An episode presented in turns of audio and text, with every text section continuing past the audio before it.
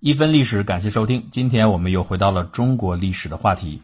藩镇和削藩是中国历史上一个最为持久和永恒的主题，几乎贯穿于中华帝制时期的每个朝代。汉朝的异姓王、同姓王作乱，唐代的藩镇割据，明代的靖难之役，清初的三藩之乱。如果将藩镇现象比作一个帝制时代王朝的癌症的话，那是非常恰当的。究其原因，就是高度统一的皇权带来了巨大的权力和保卫这种巨大权力所需要的强大军事力量，天然构成了一个循环的因果关系。要巩固权力，就得有军事力量；有了军事力量，又几乎必然的觊觎权力。所以我们可以看到，在中国的大王朝当中，只有宋代相对面临的藩镇问题比较弱，而这却是以牺牲王朝的整体防卫力量作为代价的。所以宋朝虽然稳固，但是却显得羸弱。今天呢，我们就为大家聊聊汉代和西晋时期两次影响深远的藩镇之祸——七国之乱和八王之乱。汉高祖刘邦建立汉朝之初，封了异姓王七人，同姓王九人。异姓王当中有我们熟悉的楚王韩信、淮南王英布、梁王彭越等非常有名的战将。其中还有一个韩王要说一下，他的名字也叫韩信，历史上一般称为韩王信。可以说，这些异姓王的分封并不是治理需要的，而是争夺天下时的统战需要。所谓“不为假王田之，其事不定”，就是我如果不封这些王，那天下大事我就搞不定。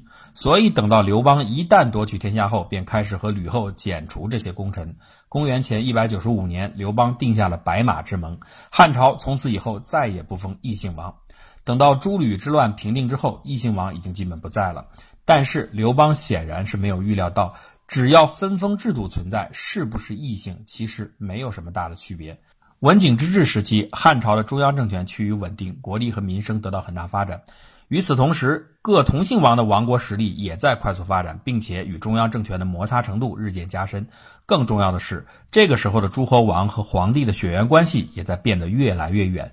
越来越多的人已经看到，各个同姓王实际上是一种潜在的威胁。文帝时，著名的谋士贾谊就提醒汉文帝要警惕诸侯王，并且建议采用。重建诸侯而少其力之策来应对这个政策，就是后来汉武帝所采用的推恩令，就是让诸侯王不断用自己的领地来分封自己的子孙，以达到自然的平稳的分化诸侯王实力的目的。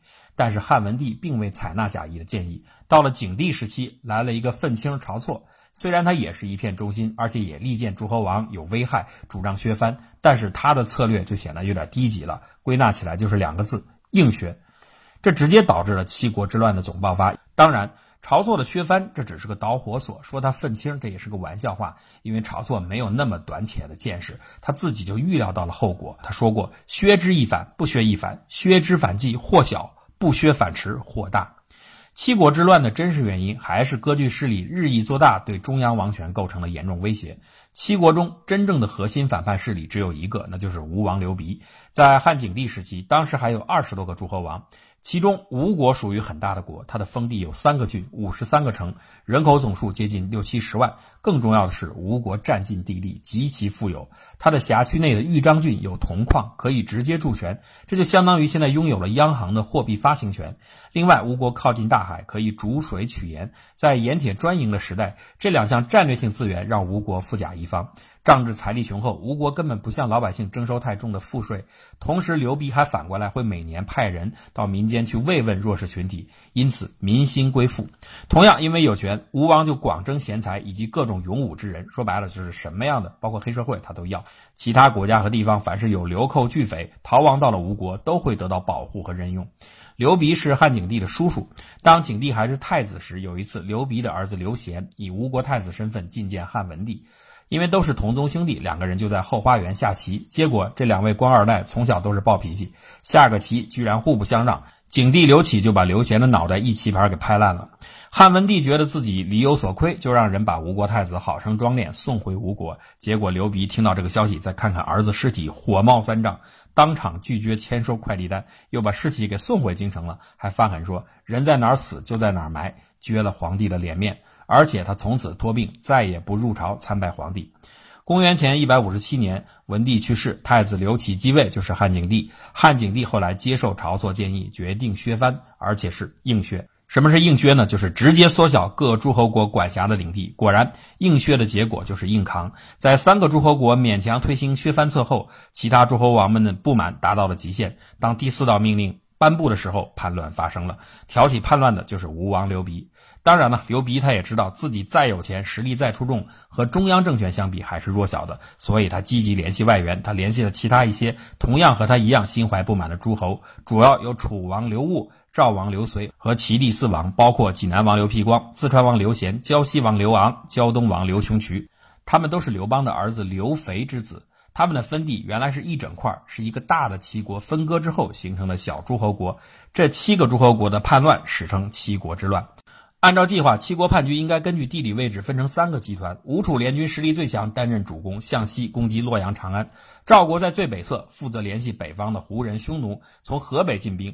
齐地四国在东侧，从山东包抄，三路进兵，分进合击，会师中原。你看，一个听起来非常完美的计划，但是执行起来完全走了样，因为他们很不幸，同时遇到了神一样的对手和神经病一样的队友。汉景帝方面刚开始看到叛军气势很大，内心他其实也有很大的不安，甚至汉景帝听信了袁昂的建议，腰斩了建议削藩的晁错，希望以此换取和谈。但是显然杀掉晁错根本不是叛军的要求，所以汉景帝后来只好针锋相对的进行军事部署。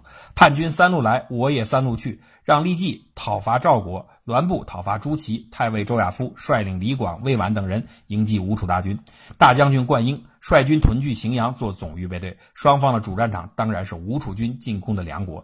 这个时候的梁王是景帝的亲弟弟，那当然是拼死作战了。但是敌军攻击太猛烈了，渐渐他也支持不住，接二连三向周亚夫求援。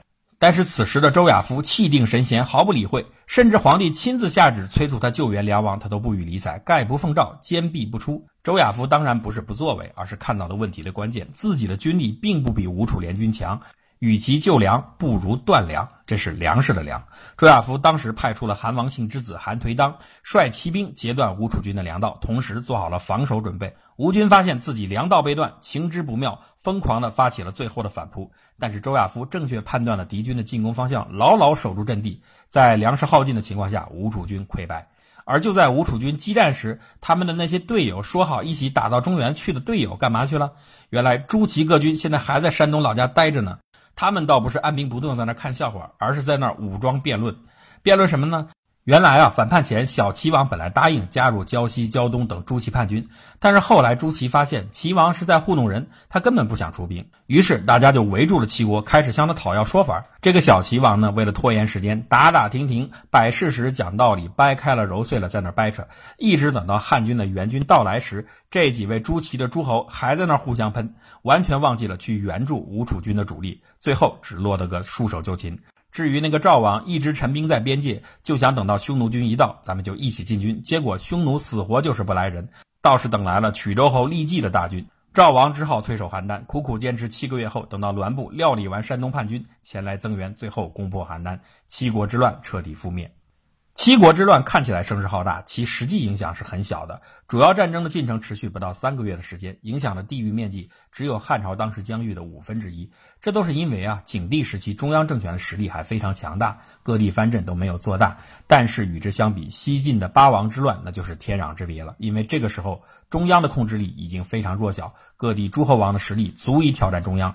八王之乱不计算宫廷斗争的时间，仅仅考虑战争持续时间就长达六年，影响地域达到了西晋王朝的一半。同时，这些地方都是晋国最。富庶的中心地带，八王之乱耗尽了晋国的全部精锐军队和财力，直接促成了西晋的短命国运。西晋从统一全国到覆亡，仅仅享国三十七年。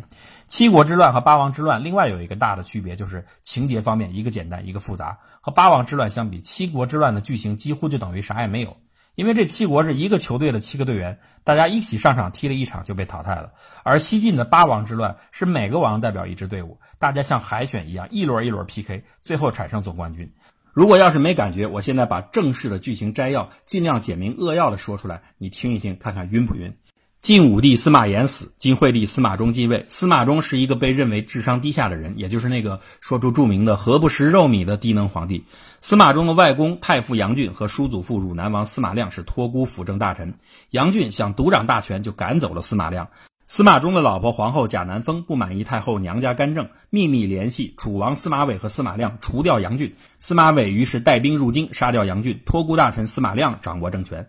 贾南风又矫诏令司马伟杀了司马亮，转天又翻脸说司马伟是假冒圣旨杀人，又诛杀了司马伟。几年后，皇后想除掉非己所出的太子司马昱，得到了赵王司马伦的支持和怂恿。皇后杀死了司马懿以后，司马伦突然又以为太子复仇为名，发动政变，杀死了皇后。几个月后，司马伦罢黜了司马衷，自己做了皇帝。司马囧、司马雍、司马颖三王联合杀了司马伦，司马囧掌权，赢回了晋惠帝。司马颖和司马融再次起兵反对司马囧，京城中司马懿做了内应，杀了司马囧，自己掌权。司马颖和司马融又没有得到实力，再次起兵与司马懿作战，遭遇失败。司马懿虽然获胜，却没有想到被内部的叛徒司马越抓住，后来被烤死。司马越表面上掌权留在洛阳，司马颖实际掌权返回了邺城。司马越不满意，带领皇帝攻打司马颖，失败后逃到东海。但是司马越的弟弟司马腾联合异族乌桓羌诸攻击司马颖，司马颖和晋惠帝逃亡到洛阳，被司马雍控制。最后，司马越东山再起，击破长安。后来杀死了司马雍和司马颖，又毒死了晋惠帝，立司马志继位，是为晋怀帝。至此，八王之乱结束。听完刚才的叙述，估计不熟悉这段历史的朋友早晕了。总之，感觉就是司马 A 杀了司马 B，然后蹦出了司马 C，整死了司马 D 等等。这个故事呢，其中主要的司马一族就是八个人，也就是八王之乱的八王：汝南王司马亮。楚王司马伟、赵王司马伦、齐王司马囧、长沙王司马懿、成都王司马颖、河建王司马雍、东海王司马越。现在呢，我说一下我的简单理解。其实整个八王之乱的剧情大体分为两段，前一段是宫廷斗争，以皇后贾南风为主线；后一段是军事斗争，以司马颖和司马雍为主线。相应的，这八个人就分成了两组，前三个司马亮、司马伦、司马伟参加了宫廷斗争。后五个司马囧、司马懿、司马颖、司马勇、司马越参加了军事斗争。前一段故事可以称为女版天津事变，后一段故事可以称为三外大战囧傻呆萌。用这个方式呢，相对可以容易的搞清八王之乱是怎么回事下面我就来解释一下天津事变，大家都比较熟悉。在真实的天津事变中，韦昌辉奉洪秀全命杀了杨秀清，之后洪秀全又在石达开的压力下杀死了韦昌辉，所以关键就是韦杀杨。而在八王之乱中，同样是韦杀杨，司马伟扮演了韦昌辉的角色，皇后贾南风扮演了洪秀全的角色，杨俊以及杨太后杨家人扮演了杨秀清的角色，司马亮扮演了石达开的角色。皇后密令司马伟进京，借助圣旨之名杀了杨俊一家，之后表面上让司马亮接管朝政，却暗中矫诏让司马伟继续杀了司马亮。事成后又秘密杀死了司马伟，整个情节和天津事变大体相当。唯一的区别是，石达开是负气出走，而辅政大臣司马亮却最后被杀害。还有一点不同是最后的结局，洪秀全是坚持到天津城破之前，而皇后贾南风则是在害死太子之后被司马伦诛杀。第二段故事三外大战囧傻呆萌，三外分别指的就是司马雍、司马颖和司马越。司马越因为最后取得了八王大战的最后胜利，可以称为大外。司马雍和司马颖放在一起的原因是，八王大战这数轮的权力斗争中，大部分时候他们都是共同出兵行动，如同战友，可以称为小外外。囧傻呆萌中，囧指的就是司马囧，傻指的就是名字非常像傻叉的那个司马懿，这个懿就是义气的义，中间没有那个点儿，哎，很像一个叉。有了这个定义，我们再看第二阶段的八王之乱就非常清楚了。司马伦篡位后，小外外和囧出兵杀死了司马伦，由囧掌权。小外外当然不满意，于是又和傻出兵杀死了囧，由傻掌权。小外外还不满意，于是和大外出兵杀死了傻。这次终于轮到小外外里边的外一掌权，大外不满意，攻击小外一，结果战败。后来呢，蛮族又攻击小外一，把小外一打败了。小外一只好投奔小外二，最后一战，大外终于打败了小外外，获胜。不知道这样的快速模式能不能帮助朋友们更好的理解八王之乱？但是呢，这段历史的本来面目确实就是复杂纷繁的，所以要想真实的了解，还是要自己看书。另外呢，这个复杂的局面也一定是晋武帝司马炎不曾想到的。他一直认为他很好的吸取了魏国的政权最后被司马氏取代的教训，并且找到了解决之道，就是广封司马氏，以司马家族取代其他的家族。但是他和刘邦一样，最终没有意识到，到了两三代之后，姓什么真的不重要。从八王之乱到七国之乱，这反映了中国统治阶层为了巩固自己的利益，不断做出调整的努力。陆士仪说过：“郡县之弊在迁转太速，封建之弊在世守不易。”在中央与地方权力分配方面，顾炎武也说过：“封建之师，其专在下；郡县之师，其专在上。”其实不管在上还是在下，那都是职权，而非最终的治权。所以这个问题注定是解决不好的。封建统治者追求的都是吉祥，稍微好点的所谓明君也不过追求民享。但是只有真正实现了民治，才是真正的解决之道。